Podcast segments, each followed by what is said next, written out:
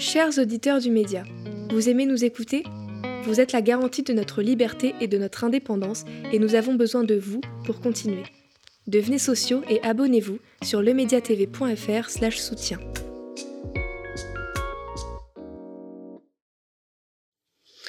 Après avoir été Premier ministre lors du premier quinquennat de notre cher président, Jean Castex était à la tête de l'Agence de financement des infrastructures de transport de France.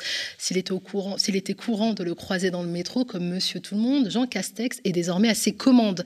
Le prédécesseur d'Elisabeth Borne a été proposé par le président de la République, Emmanuel Macron, pour devenir PDG de la RATP, une nomination clé à un an de la Coupe du Monde de rugby et à deux ans des Jeux olympiques qui solliciteront fortement les transports publics, conflit d'intérêts ou nomination éclairée, retour sur une promotion, proposition qui soulève des questions notamment sur la transparence de notre gouvernement.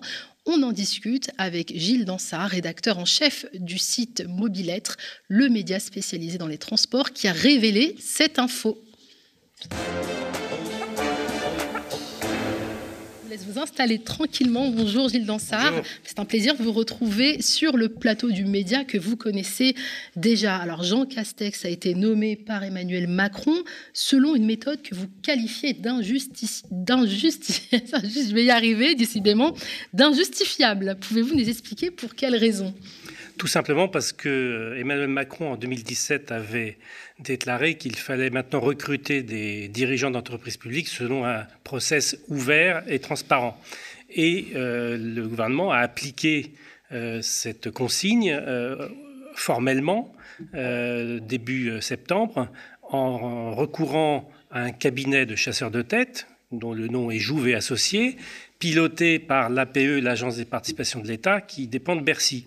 Donc, euh, beaucoup de candidats se sont déclarés, beaucoup de candidats et candidates ont été auditionnés euh, par euh, ce cabinet de, chasseurs de tête, et au final, le, président de la République décide de proposer Jean Castex, qui lui n'a pas candidaté officiellement, n'a pas été auditionné.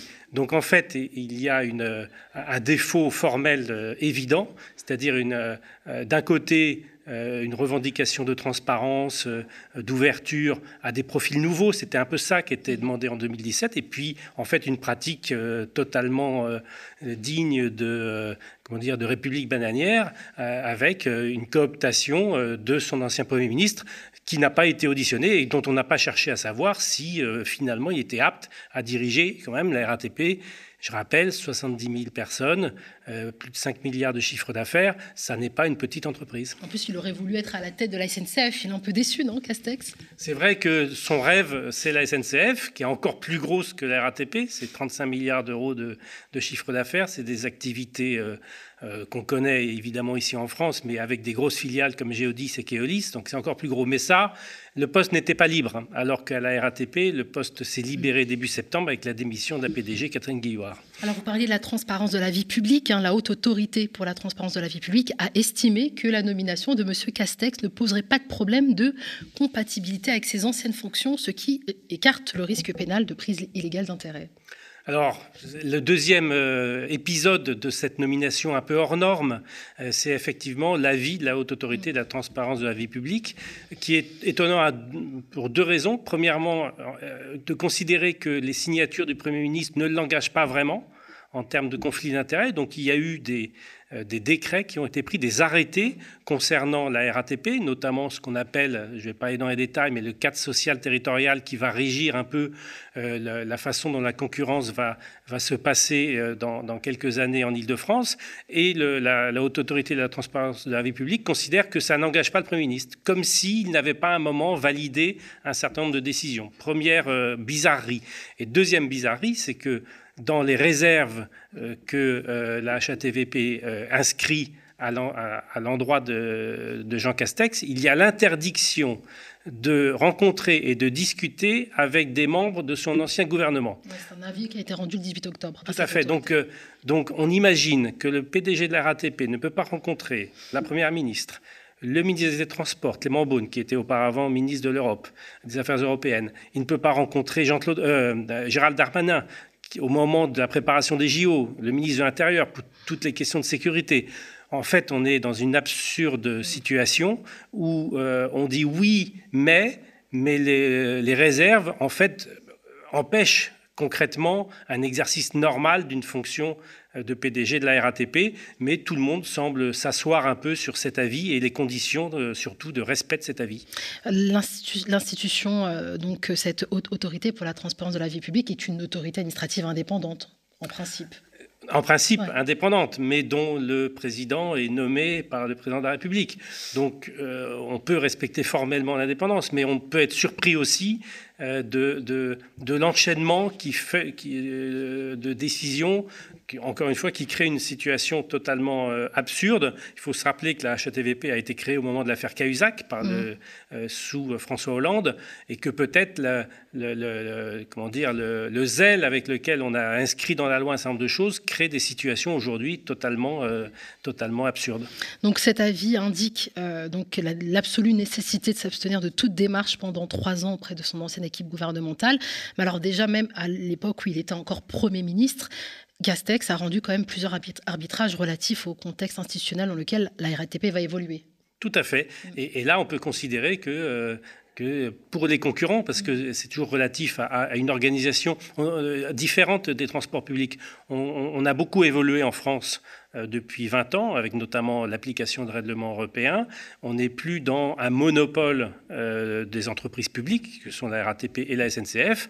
Tout ça est ouvert depuis un certain nombre de temps. Et donc, pour garantir l'équité concurrentielle entre l'ensemble des entreprises, qu'elles soient publiques d'ailleurs ou, privé, ou euh, privé à capitaux publics, enfin il y a tout un, tas de situations, il faut garantir que les, euh, instances publiques euh, sont tout à fait neutres. Et là, beaucoup de juristes considèrent que l'ancien Premier ministre ne pouvait pas être neutre au moment des, décisions concernant le régime de la concurrence en Ile-de-France. Et vous indiquez également dans votre article que certains marchés attribués à RATP, RATP Développement, à l'étranger ressortent de la diplomatie des affaires à laquelle Mathilde et de fait associé. Tout le monde sait qu'il y a un certain nombre de marchés, notamment euh, au Moyen-Orient.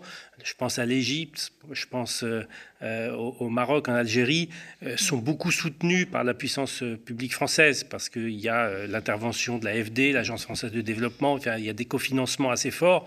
Et donc, il est, est très fréquent qu'au au niveau du gouvernement, et notamment de Matignon, il y ait des coups de téléphone entre dirigeants euh, de ces pays pour favoriser, euh, d'une certaine façon, une diplomatie des affaires. Ce n'est pas spécifique à la France, hein. les, Allemands le font beaucoup, les Américains, etc., les Anglais, mais de fait, euh, ça peut favoriser une entreprise plutôt qu'une autre. Donc, d'un point de vue purement formel et juridique, là, je me contente de, dire ce que la loi euh, prévoit. Normalement, il devrait y avoir impossibilité ou incompatibilité, pour l'ancien Premier ministre euh, d'assurer la présidence de la RATP selon les textes qui existent. Donc, il y a bien un conflit d'intérêts. Et donc, il y a suspicion de conflit d'intérêt. Et en matière de droit, la suspicion de conflit d'intérêt est égale au conflit d'intérêt euh, lui-même. Alors, cette, nomination rappelle aussi celle de Aurore Berger, hein, qui a intervenu quelque temps, euh, le 28 septembre précisément. Donc, Aurore Berger, président du groupe Renaissance, le parti présidentiel à l'Assemblée nationale, a été nommé le 28 septembre au conseil d'administration de France Télévisions. Les syndicats du groupe audiovisuel public y ont vu une volonté de reprise en main politique claire et nette dénoncé par neuf d'entre eux dans un communiqué. Finalement, c'est une politique qui se perpétue euh, avec euh, la nomination de, Jean Castex. Au-delà de, du cas d'Aurore Bagé, il, y a un cas encore plus euh, révélateur, c'est celui d'Emmanuel Vargon, mhm. qui, au moment de, la, de transfert de Jean-François Carinco président de la Creux, la commission de régulation de l'électricité, euh, a, laissé son poste. Et donc Emmanuel Vargon, qui n'avait aucune connaissance en, matière euh, d'énergie, a été nommé malgré une délibération des deux assemblées presque aux deux tiers qui l'auraient empêché formellement d'être euh, cette présidente. Il, a manqué de voix. Mais normalement, avec un tel vote de défiance, hein, près des deux tiers des députés et des sénateurs réunis en commission ont considéré que ce n'était pas une candidate euh, euh, valable pour cette commission, eh bien, elle a quand même été nommée. Donc, quelqu'un sans expérience en matière d'électricité et d'énergie. donc, c'est pas la première fois que l'Élysée impose un ou une candidate euh, à un poste sans que ses compétences aient été valablement euh, analysées euh, et, observées. Et de ce point de vue-là, Jean Castex peut se prévaloir d'un amour des trains, mais est-ce que ça suffit pour être PDG de la RATP il ne s'agit pas de faire une suspicion d'incompétence, mais encore a-t-il fallu que des gens compétents, le cabinet de chasseurs de tête, euh, l'agence des participations de l'État, euh, regardent de près si en termes de management, en termes de connaissance de ce qu'on appelle le mass transit, hein, euh, l'île de France c'est quand même très spécifique, il, est ces, compétences-là. Moi j'aime beaucoup les avions, j'aimerais être nommé à, la tête d'Air France. Et alors j'avais une dernière question, mais à vouloir faire ma blague, je l'ai perdue. Si ça y est, ça me revient. Donc Emmanuel Macron, à travers ses nominations, il sait très bien ce qu'il fait. Quel est le signal qu'il souhaite envoyer aux Françaises et aux Français? Je ne sais pas s'il y a un signal politique, sinon euh, une, pratique d'autorité qui semble euh, euh, avoir dans l'opinion une certaine résonance. Mmh.